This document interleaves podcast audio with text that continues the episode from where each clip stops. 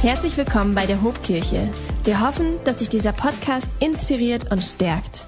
Wir lesen aus dem Johannesevangelium die ersten sieben Verse. Und Jesus ging vorüber und sah einen Menschen, der blind geboren war. Und seine Jünger fragten ihn und sprachen, Meister, wer hat gesündigt, dieser oder seine Eltern, dass er blind geboren ist? Jesus antwortete, es hat weder dieser gesündigt noch seine Eltern, sondern es sollen die Werke Gottes offenbar werden an ihm. Wir müssen die Werke dessen wirken, der mich gesandt hat, solange es Tag ist. Es kommt die Nacht, da niemand wirken kann. Solange ich in der Welt bin, bin ich das Licht der Welt. Als er das gesagt hatte, spuckte er auf die Erde, machte daraus einen Brei und strich den Brei auf die Augen des Blinden. Sag mal alle I. So ist es nämlich. Und er sprach zu ihm, geh zum Teich Siloa, das heißt übersetzt gesandt, und wasche dich. Da ging er hin und wusch sich und kam sehend wieder. Ich lade euch ein, dass ihr euch hinsetzt. Wir wollen miteinander uns in eine Predigt hineinbegeben. Ich weiß darum, dass dies eine seelsorgerliche Predigt ist, eine seelsorgerliche Grundkomponente. Warum? Weil der Herr hat sie mir für heute aufs Herz gelegt. Wir sind zwischen zwei Predigtreihen. Wir haben eine abgeschlossen und bewegen uns jetzt auf eine neue zu. In einigen Tagen werden wir dessen gewahr werden. Aber heute geht es um dich und das, was der Herr dir sagen möchte. Und ich wünschte, dass dein Herz weit auf ist, dass du reinhorchst und hörst, was der Herr und der Geist dir heute sagen will. Eine Predigt, die sich ein wenig am Text entwickeln wird. Das ist ja etwas, was wir immer wieder tun, dass wir auch Textpredigten machen, wenngleich wir auch viel uns in Themen rein bewegen. So heute bist du gut vorbereitet, wenn du einfach deine Bibel oder deine App aufmachst und du liest die Verse mit. Wir lesen da, und Jesus ging vorüber und sah einen Menschen, der blind geboren war. Das erste, was auffällt, Jesus hat immer mal wieder reagiert auf Leute, auch auf Blinde, aber gewöhnlich haben die gerufen oder haben in irgendeiner Weise auf sich aufmerksam gemacht, haben gesagt, hey, ich bin da, und dann hat Jesus sich orientiert und sich auf sie zubewegt. Hier sieht Jesus jemanden. Und da bin ich schon mal meinem ersten Punkt. Jesus sieht dich. Auch in der, auch in der Menge, auch wenn es mehr werden, auch wenn es größer ist. Jesus ist an dieser Stelle nicht so, dass er irgendwie durchgeht und wie so ein Schneeflug einfach die Seiten teilt, sondern er sieht dich. Er sieht dich auch heute Morgen. Und hier in dieser Geschichte erleben wir einen spannenden Zusammenhang. Normalerweise ist es ja so, so will ich mal sagen, bei uns ist es so, wir können am Anfang sehen und dann trübt sich unser Blickfeld ein bisschen stärker ein. Hier haben wir jemanden, der ist von Anfang an blind. Und das fällt mir auf im Zusammenhang zu Kindern zum Beispiel. Die sind am Anfang offensichtlich in der Lage, Dinge zu sehen, die man als Erwachsener gar nicht mehr so wahrnimmt. Ist euch das auch schon mal so gegangen? Also wenn du mit einem Kleinkind spazieren gehen willst, das bleibt ja so ziemlich an jedem Meter stehen, weil es irgendwas entdeckt, was es noch nie gesehen hat oder was neu ist oder eine Blume oder auf dieser Blume irgendwie ein Käfer und dieser Käfer hat irgendwas vor und das gilt es jetzt herauszufinden. Die schauen in den Himmel und sehen da ganze Legionen aufstehen und irgendwelche Panzer gegeneinander kämpfen und du schaust nach oben und du siehst nur Wasserdampf. Ist euch das auch schon mal so gegangen, ja? So, also, da sind einfach andere Zusammenhänge, die die offensichtlich sehen und da drängt sich die Frage auf, wenn ich zunehmend erwachsener werde, beginnt meine Sehfähigkeit abzunehmen? Und sind wir ehrlich, es ist tatsächlich so. Je erwachsener wir werden, desto weniger nehmen wir wahr. Desto mehr Einflüsse haben wir in unser Leben hineingelassen, die uns das Blickfeld verstellen. Routine im unguten Sinne des Wortes, irrige Ansichten, die wir einfach, und da spiele ich ein wenig mit den Begriffen und dem Wort, eine irrige Ansicht verstellt mir die Perspektive auf, wie es auch oder eigentlich oder anders sein könnte. Wir wissen oft Dinge schon im Voraus. Wir wissen immer schon, was kommt, wie es jetzt weitergehen wird, was passieren wird. Das führt uns zu diesem bekannten Beispiel, ich glaube, ich habe es auch schon mal im Kontext unserer Kirche benutzt, dass wir manchmal so Dinge sehen und wir glauben zu lesen, was wir sehen. Und eigentlich nehmen wir nur Wortbilder wahr.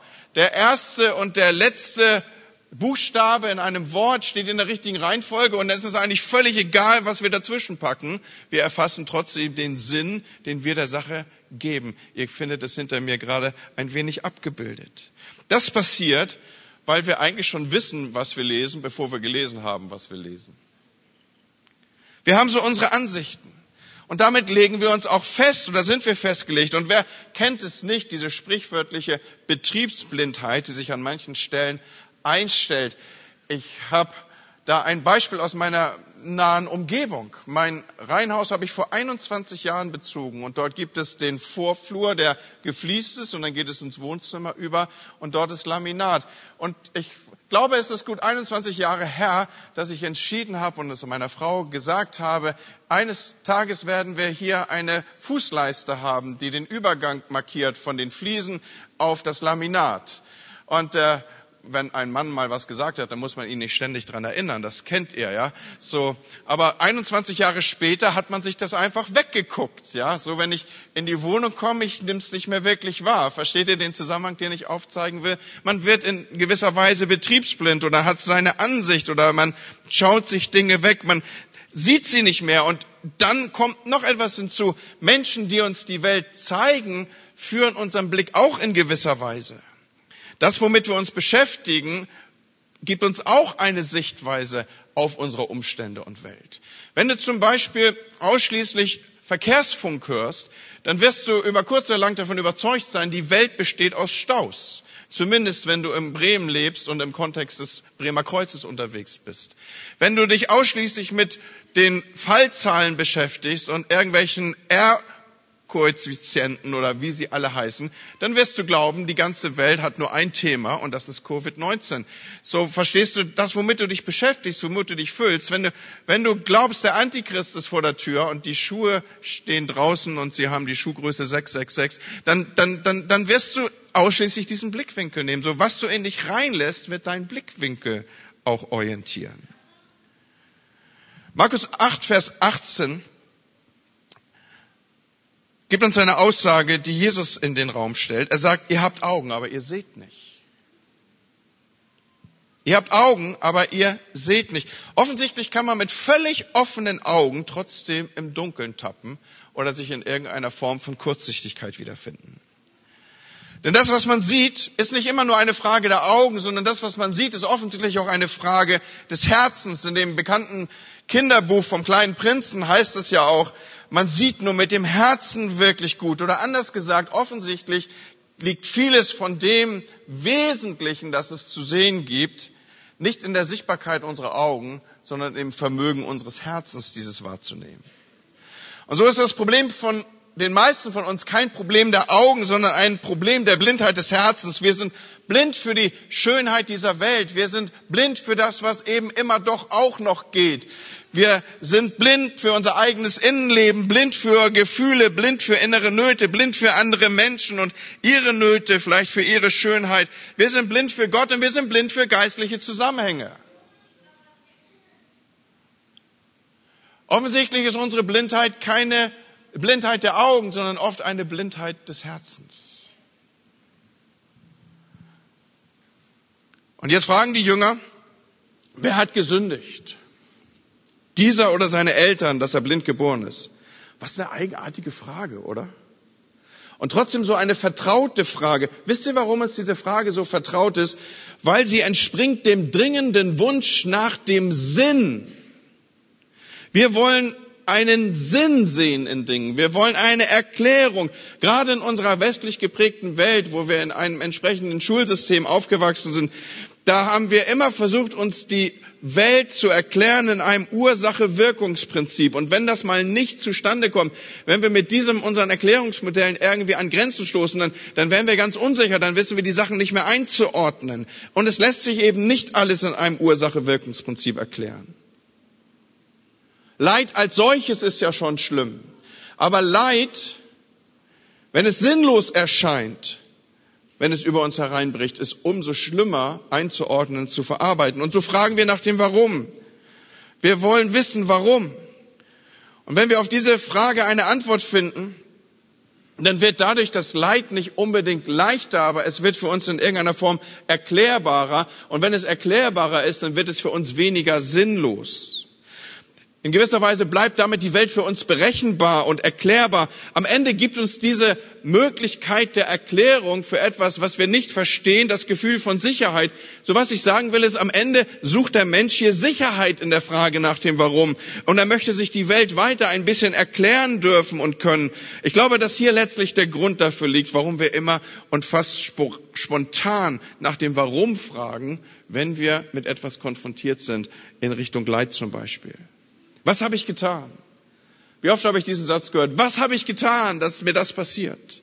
Was habe ich getan, damit dass, dass uns das widerfährt? Womit habe ich das verdient? Ihr kennt solche Fragen wahrscheinlich auch. Und in unzähligen Varianten. Wenn ich schon leiden muss, dann, dann will ich wenigstens wissen, warum. Und Freunde, die Frage nach dem Warum, lasst mich das mal so heute Morgen aussprechen, die Frage nach dem Warum führt immer zu gnadenlosen Antworten. Immer. Beispiele.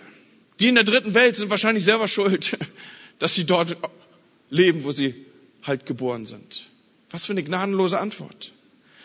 Oder jemand, der arbeitslos ist, ist wahrscheinlich selber schuld, weil er zu faul ist. Oder jemand, der physisch, psychisch krank ist, hat sich wahrscheinlich am Ende selber zuzuschreiben. Oder, oder Armut kommt von Arm an Mut, hat er jetzt davon.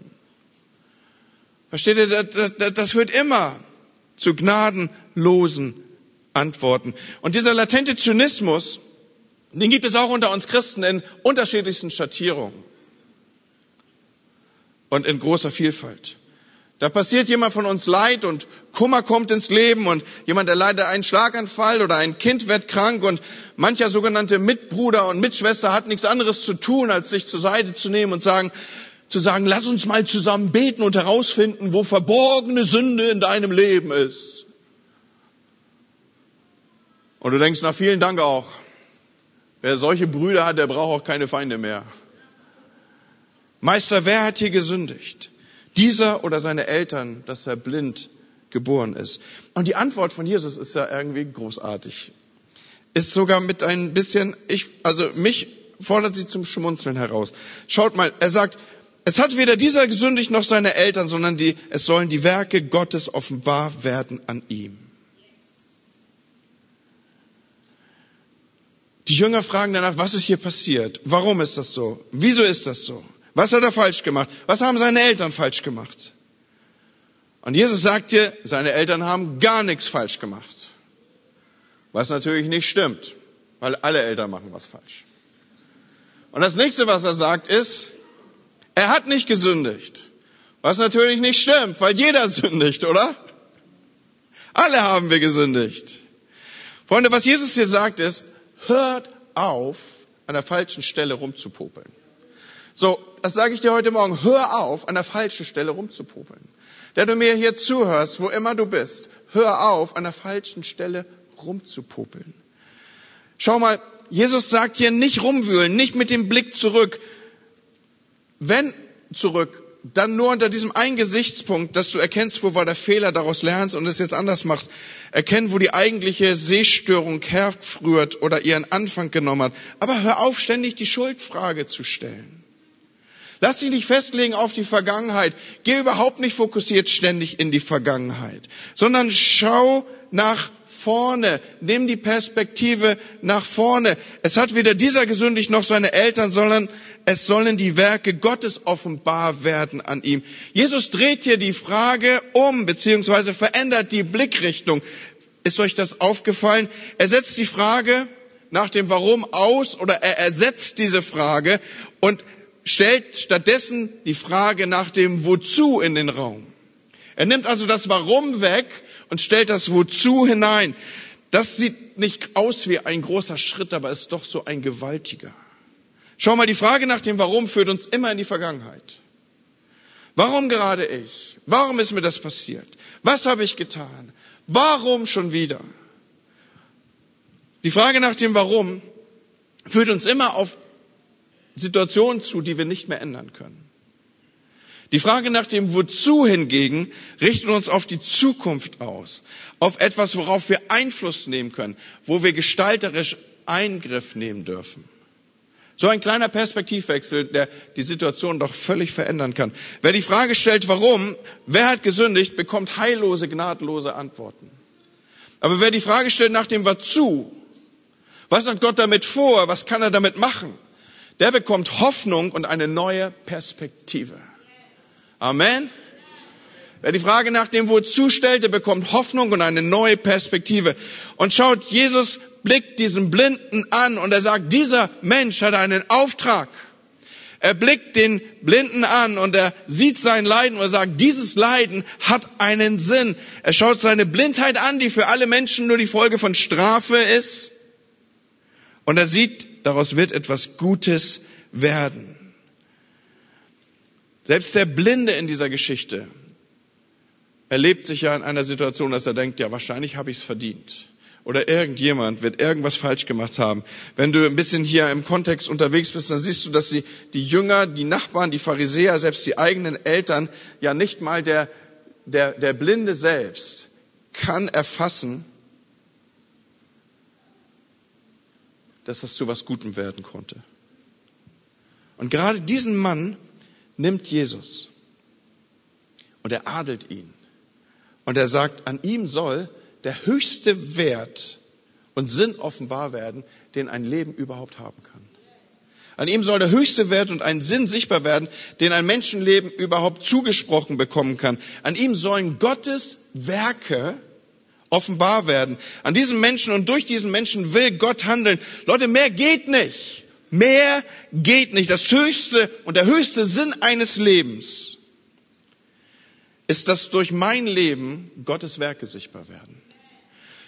Jeder Einzelne und auch wir als Kirche, wir sind so unterwegs. Einer unserer Visionsaussagen ist, wir träumen davon, eine Kirche zu sein, die sichtbar Verantwortung in der Gesellschaft übernimmt. Wir träumen davon, eine Kirche zu sein, die aus Menschen besteht, die mit ihrem Leben einen Unterschied machen. Das Höchste, den höchsten Sinn, den dein Leben haben kann, das ist dieser, dass an deinem und durch dein Leben die Werke Gottes sichtbar werden. Und in dieser Weise adelt Jesus ihn hier. Und wir dürfen heute als Kirche, aber auch als einzelnes Individuum das tun, was der Himmel an Werken für uns schon beschlossen hat. Wenn du in die nächste Woche gehst, dann darfst du sicher sein, dass im Himmel Dinge beschlossen sind für dich. Und du darfst unterwegs sein mit der Fragestellung, Gott, was ist das, was du möchtest? Was soll ich tun? Wie soll ich mich verhalten? Was soll ich tun am Arbeitsplatz? Wie soll ich mich verhalten an der Bushaltestelle?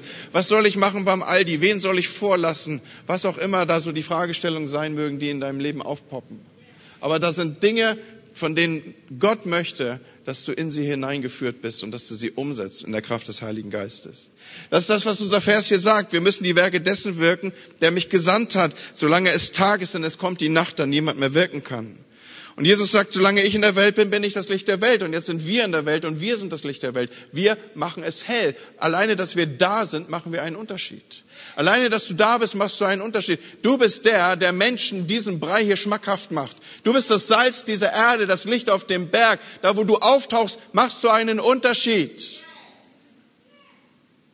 Und als er das gesagt hatte, spuckte er auf die Erde und machte daraus einen Brei und strich es auf die Augen des Blinden. Warum macht Jesus das? Warum machst du das, Jesus? Nun, eine Erklärung könnte sein, ja, das machte man ebenso. Ne? Das ist so drin im Menschen. Ich weiß noch, wenn ich Marmelade auf der Wange hatte, den hat meine Mutter auch schon mal Speichel genommen. Ich erinnere auch noch, dass unter Zuhilfelahme von Speichel mein Scheitel nachgezogen wurde. Also gibt's, weiß noch irgendjemand, wovon ich hier rede? Es gab also Zeiten, in denen hat man Speicheln in irgendeiner Weise heilende Wirkung zugeordnet, zumindest ordnende Wirkung, was die Haare angeht. Okay? Okay, ich vertiefe das für uns alle jetzt nicht zu sehr. Ich weiß, ich bin hier auf unappetitlichem Gebiet unterwegs.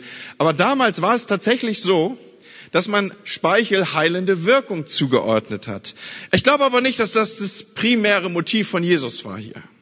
Und ich glaube auch, dass das gar nicht so die Frage ist, die sich hier aufdrängt, warum Jesus machst du dieses unappetitliche, was auch immer dort. Und jetzt kann man sich natürlich äh, in, in, in tiefere Gefilden der Theologie bewegen. Man könnte aufrufen, dass das Ganze hier am Sabbat passiert und dass es am Sabbat verboten war, breit zu machen, weil das als Teil von Arbeit galt. Und man könnte jetzt sagen, Jesus wollte die Pharisäer provozieren und keine Ahnung, was am Ende seine tiefste Motivlage war. Aber ich will uns auf einen anderen Punkt hier zuführen.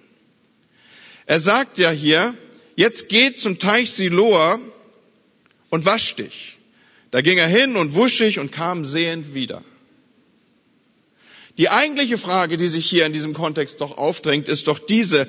Warum und alles in der Welt macht Jesus erst einen Brei und gibt dann einen sendenden Auftrag, wenn er doch Dutzende zuvor nur durch sein Wort geheilt hat? Wenn er durch ein Gebet Tausende versorgt und gespeist hat? Wenn er, so wie die Bibel es sagt, nur durch ein Wort alles Geschaffene, durch sein Wort alles Geschaffene ist. Warum und alles in der Welt, Jesus, machst du so ein Brimborium hier? Teig anrühren, Augen beschmieren und einen Blinden an einen Ort senden, wo er eigentlich noch nicht war. Warum sprichst du nicht einfach ein Wort und der Blinde wird heil? Warum beschmierst du ihn mit Brei und sendest ihn an den Teich? Freunde, wir müssen aufnehmen, das, was Jesus hier den Kranken sagt,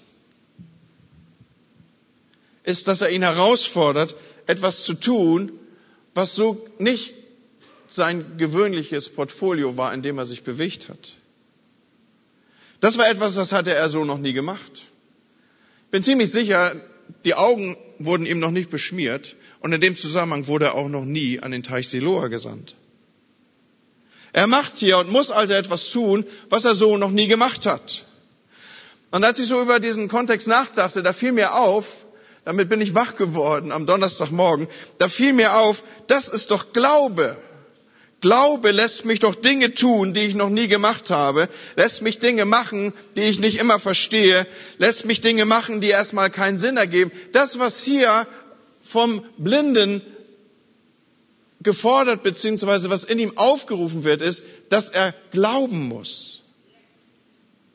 Dieser Teich, über den wir hier heute Morgen miteinander reden, ist übrigens keine, keine 2.0-Lösung vom Teich Bethesda. Der ist uns Bibellesern ja zumindest vertraut als ein Teich, an dem es in irgendeiner Weise Wunderwirkungen gab. Ein Teich, wo man hinkam und wenn man irgendwie den Moment abgepasst hat, an dem der Engel den das Wasser berührt hat, dann musste man ganz schnell reinhuschen und dann war man heil und so. Also all das wurde dem Teich Siloa nicht zugeschrieben. Der war nicht bekannt für seine heilende Wirkung. Aber Jesus schickt ihn dorthin. Und Freunde, ich weiß echt nicht, warum er das macht. Ich weiß echt nicht, warum er nicht seine anderen Möglichkeiten nutzt. Sein Wort sprechen, Sachen über ihm aussprechen, ihn spontan heilt, sondern in diesem Zusammenhang ihm auch noch seine Beschmutzung spüren und fühlbar macht und ihn dann eine, einen Weg schickt, den er so noch nicht gegangen ist. Warum macht er das? Und noch einmal, ich weiß das nicht. Aber je länger ich drüber nachgedacht habe, habe ich den Gedanken gehabt, vielleicht weiß der Blinde das. Vielleicht weiß der genau, warum er dahin soll. Manchmal wissen wir um Dinge, wo wir eigentlich mal hin sollten. Manchmal müssen wir, um wieder klar zu sehen, zurückgehen an Orte, an die wir eigentlich nicht wieder hin wollten. Manchmal müssen wir zurück an Situationen, um wieder die richtige Sichtweise und eine andere Perspektive zu bekommen. Vielleicht wissen wir nicht, warum Jesus den Blinden nach Siloa schickt. Aber der Blinde wusste sofort, was los war. Und ich weiß, da begebe ich mich ein bisschen auf das Feld der Spekulation, aber ich finde mich als Mensch darin so wieder. Und vielleicht weißt du gerade genau, wovon ich rede hier. Was ich hier anspreche. Du weißt genau, wo, wo deine Sehstörung eingesetzt hast. Du weißt genau, wo du die richtige Perspektive verloren hast. Du weißt genau, wo du falsch abgebogen bist. Du weißt genau, wo du angefangen hast, geistlich einzutrüben und heute kannst du geistliche Zusammenhänge nicht mehr erkennen.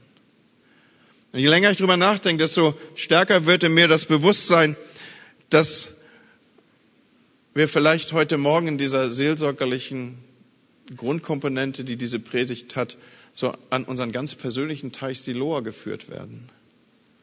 Unseren persönlichen Wundenpunkt Und wir erleben gerade unter der Wirkung des Heiligen Geistes, wenn ich nicht bereit bin, dorthin zurückzukehren, dann, dann, dann nützt all mein Gebet um Gott veränder mich nicht wirklich was. Dann bin ich vielleicht spontan geheilt, aber die Ursache, dass ich wieder eintrübe, ist nicht abgearbeitet und weggearbeitet. Und ja, lass mich, lass mich das in dieser seelsorgerlichen Art sagen. Vielleicht erspart uns Jesus nicht, an den Ort zurückzukehren. Und erst wenn wir den Mut finden, uns dem nochmal zu stellen, was uns so wehgetan hat, erst dann finden wir Heilung. Ich habe eingangs gesagt, bei uns ist es ja eher so, dass wir sehen konnten und dann setzt unsere Sehstörung ein. Vielleicht hat auch unser ganz persönlicher Teich Siloa damit etwas zu tun, dass manche nicht mehr richtig sehen können, dass uns Klarheit fehlt. Wir können Dinge beschreiben, wo wir eigentlich hätten vergeben sollen, wo Verletzung und Bitterkeit in uns hineinkam, wo wir auf Wegmarkierungen falsch abgebogen sind, Habt ihr gewusst, dass geistliche Mangelentwicklung zu Sehstörungen führen kann? Im zweiten Petrusbrief lesen wir, wendet aber auch allen Fleiß auf und richtet in eurem Glauben die Tugend dar, in der Tugend aber die Erkenntnis. In der Erkenntnis aber die Enthaltsamkeit und in der Enthaltsamkeit aber das Ausharren, in dem Ausharren aber die Gottseligkeit. In der Gottseligkeit aber die Bruderliebe, in der Bruderliebe aber die Liebe. Denn wenn diese Dinge bei euch vorhanden sind und zunehmen, lassen sie euch im Hinblick auf die Erkenntnis unseres Herrn Jesus Christus nicht träge und fruchtleer sein. Also wenn wir mit Fleiß im Glauben unterwegs sind, dann wird unsere Erkenntnis größer werden. Wenn wir den Bruder achten, wenn wir wissen, wo wir herkommen, dann wird unsere Erkenntnis zunehmen. Und dann geht es weiter auf Vers 9. Denn bei wem diese Dinge nicht vorhanden sind, der ist blind und kurzsichtig und hat die Reinigung von seiner früher, seinen früheren Sünden vergessen. Also wenn du nicht mehr weißt, wir leben alle aus der Gnade und du gehst mit Leuten ungnädig um, dann führt das zu einer Kurzsichtigkeit und zu einer Blindheit. Wenn wir nicht mehr wissen, wo wir eigentlich herkommen, dass wir uns alle auf der Grundlage von Gnade begegnen dann lässt uns das Perspektiven nehmen, die nicht richtig sind. Dann glauben wir am Ende, wir seien was Besonderes.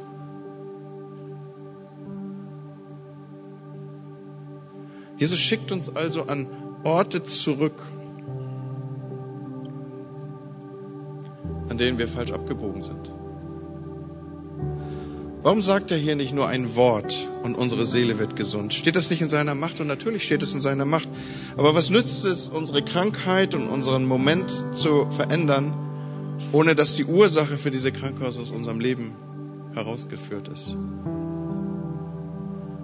Und hey, ganz ehrlich, natürlich macht man sich Gedanken darüber, was platziert man in so einer Predigt zwischen den Reihen. Und es war so dieser starke Impuls in mir, uns seelsorgerlich an und zuzusprechen. Und so weiß ich nicht, mit, mit, mit welcher Sehstörung im übertragenen Sinne du in diesem Gottesdienst sitzt. Ich weiß nicht, wo du vielleicht eine falsche Perspektive oder eine falsche Abbiegung genommen hast. Ich kenne auch den Ort nicht, der dir so weh tut und von dem du weißt, ich muss mich der Sache nochmal stellen. Aber ich weiß, dass wenn du Gott daran lässt, dass er das verändern wird. Und so gibt es in dem Leben der meisten von uns so einen wunden Punkt, einen Teich Siloa, einen Ort, an dem wir vielleicht um nichts in dieser Welt zurück wollten, aber an dem Gott heute Morgen durch die Wirkung des Heiligen Geistes kommt und sagt, stell dich dem. Und, und das ist so was, was ich dir einfach prophetisch zusprechen möchte weil das mein tiefer Impuls war in der Vorbereitung im Gebet auf diese Predigt. Ich möchte dich ermutigen und dir prophetisch zusprechen. Geh dorthin. Es ist der Ort, an dem du wieder sehen wirst. Es ist der Ort, wo das, was eingetrübt ist, abfallen wird. Es ist der Ort, an dem du Veränderung erfährst. Und so spreche ich dir zu im, im Auftrag von Jesus. Geh dorthin im Vertrauen auf ihn. Halt ihm das nochmal hin. Mach das, was in der Geschichte des Blinden steht. Da ging er hin wuschig und kam sehend wieder. Und ich spreche dir zu, wenn du das tust, dann wirst du sehend wiederkommen. Und ich merke natürlich, wie eine Atmosphäre der Seelsorge sich kreiert hier in unserer Mitte. Und wahrscheinlich auch an denen, die mir jetzt zuhören. Menschen, die diese Predigt vielleicht nachhören werden. Ich, ich glaube, dass die Wirkung, die Gott auslösen möchte mit seinem Wort, unabhängig von dem Medium, mit dem sie kommen, seine Wirkung finden werden. Und deswegen möchte ich hier unter uns und dort, wo mir jetzt zugehört wird, ein, ein, eine Atmosphäre der Seelsorge kreieren, wo du auf dich reflektierst. Wir können es hier in unserer Mitte dahingehend ausdrücken, indem wir unsere Augen schließen und sagen, Gott, gibt es da diesen Punkt in meinem Leben?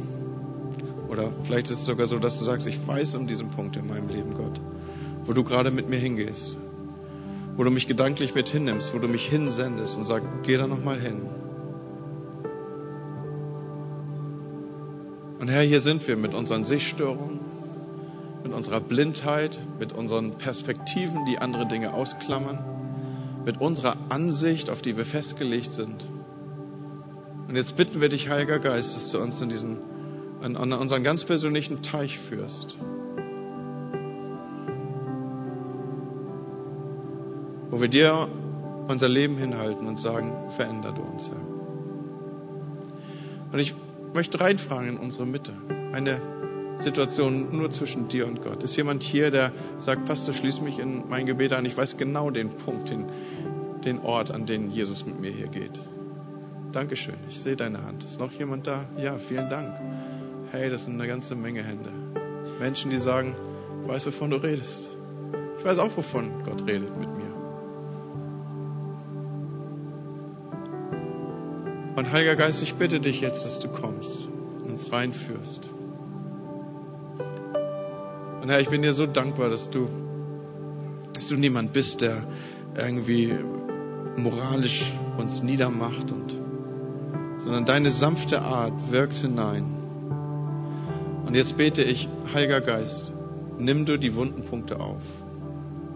Ich bete, Heiliger Geist, dass du hineingehst mit jedem Einzelnen in seine ganz persönliche Situation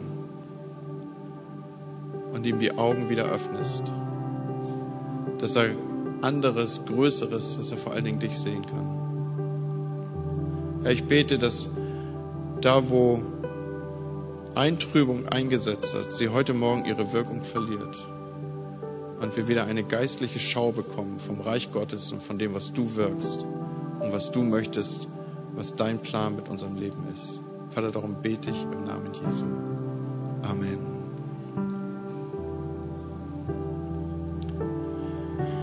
Viele von euch, die unsere Gottesdienste kennen, die wissen, dass eigentlich kein Gottesdienst zu Ende geht, ohne dass wir auch eingeladen haben, dass Menschen, die Jesus noch nicht kennen, ihn kennenlernen können. Ich will nochmal unsere Geschichte hier aufgreifen. Alles, was wir miteinander betrachtet haben, die Begegnung zwischen Jesus und dem Blinden, sie hat alle Voraussicht nach am Tempel stattgefunden. Wenn du Johannes 8 liest, dann siehst du, dass Jesus im Tempel ist im Kontext des Tempels, im Umfeld des Tempels sich bewegt. Und das macht auch insofern Sinn, als dass ein Blinder beim Tempel ist, weil er dort in den, in den Torbögen saß. Dort durfte er darauf hoffen, dass Menschen, die zum Tempel wollten, ihm Almosen gaben. So der, der sinnvollste Platz für einen Blinden, der auf Almosen angewiesen war, war in den Torbögen des Tempels zu sitzen. So aller Voraussicht nach ist Jesus ihm genau dort begegnet. Und jetzt sendet er ihn zum Teich Siloa. Der Teich Siloa lag weit unterhalb des Tempelplatzes. Und viele von euch, die schon mal in den Bergen unterwegs waren, die wissen, dass, dass der Weg nach unten viel herausfordernder ist als der Weg nach oben. Insbesondere für einen Blinden, der sich das ja ertasten muss. Ein Blinder geht gewöhnlich die Wege, die ihm vertraut sind. Er läuft die Routinen, die ihm bekannt sind. Und jetzt muss er etwas tun, was für ihn unvertrautes, unbekanntes Terrain war. Und zudem sind seine Augen verschmiert. Und der Auftrag ist da, wasch dich. Und vor dem Hintergrund, dass ich dich einladen möchte, Jesus kennenzulernen, möchte ich dir sagen, dass in der Topografie dieser Geschichte auch eine Botschaft steckt. Der Tempel ist das Haus Gottes. Und wir sind miteinander auch lebendige Steine, die in diesem Moment, wo wir hier als Gottesdienst zusammenkommen, ein Haus Gottes abbilden. Und ich weiß, dass du hier Christus begegnen kannst, weil er seiner Verheißung nach mitten unter uns ist. Und dass er dich jetzt anspricht. Und weißt du, wozu er dich herausfordert? Das Gleiche zu tun wie der Blinde. Er fordert dich heraus und sagt, du willst sehend werden? Du willst mich erkennen? Dann geh mal einen Weg, der dir nicht vertraut ist. Dann taste dich mal vor auf einem Weg, den du so noch nicht gegangen bist. Und heute noch kann man die Ausgrabung dieses Teiches sehen. Stufen führen zu ihnen hinab, zu diesem Teich. Wisst ihr, was die einzige Möglichkeit war, für den Blinden sich zu waschen? Er musste diesen Weg runterlaufen und dann musste er sich hinknien und er musste sich waschen. Und ich glaube, das ist heute noch kein anderer Weg für dich im übertragenen Sinne, sehend zu werden, als dass du dich vielleicht einlässt auf einen Weg, den du noch nicht gegangen bist und dass du deine Knie beugst. Du wirst genau das gleiche erleben wie der Blinde, du wirst sehend werden. Wenn jemand hier ist in unserer Mitte, der sagt, das will ich ausprobieren. Ich möchte Jesus sehen. Ich möchte das erleben. Ich möchte ihm begegnen und mit sehenden Augen durch diese Welt gehen im übertragenen Sinne, dann möchte ich dich jetzt noch in ein Gebet einschließen. Und zuvor möchte ich fragen, ist jemand hier, der sagt, ich möchte mein Leben Jesus geben, will es ihm anvertrauen, ich will auf Wegen laufen, die mir nicht vertraut sind, ich will Dinge tun, die ich noch nicht gemacht habe, ich will mich beugen, um sehen zu werden, dann lade ich dich ein, mir jetzt deine Hand zu zeigen. Ist jemand hier? Dann einfach die Hand hoch, ich werde für dich beten. Dankeschön, ich sehe das. Vielen Dank. Ist noch jemand da? Ist jemand hier, der sagt, ich beuge meine Knie? Dankeschön. Ja, auch jemand, der jetzt nicht ganz hochreckt. Ich sehe es trotzdem. Danke. Dort auch das sehe ich da hinten. Vielen Dank. Komm, wir stehen miteinander auf und wir sprechen ein Gebet, das ich für mich gerne immer wieder nachspreche, immer wieder mitspreche, immer wieder ausspreche. Herr Jesus, ich gebe dir mein Leben. Ich beuge meine Knie vor dir. Du bist der, der mich sehend macht. Lass mich dich sehen und deine Herrlichkeit. Ich danke dir, dass deine Vergebung für mich da ist. Dass dein Blut mich reinwäscht. Und dass ich ein Kind Gottes sein darf. Amen. Amen. Gott segne euch. Vielen Dank. Wenn dich dieser Podcast gesegnet hat, würden wir gern deine Geschichte hören. Schreib uns doch unter hallo@ho.de oder noch besser, schau einfach mal persönlich bei uns vorbei. Wir freuen uns auf dich.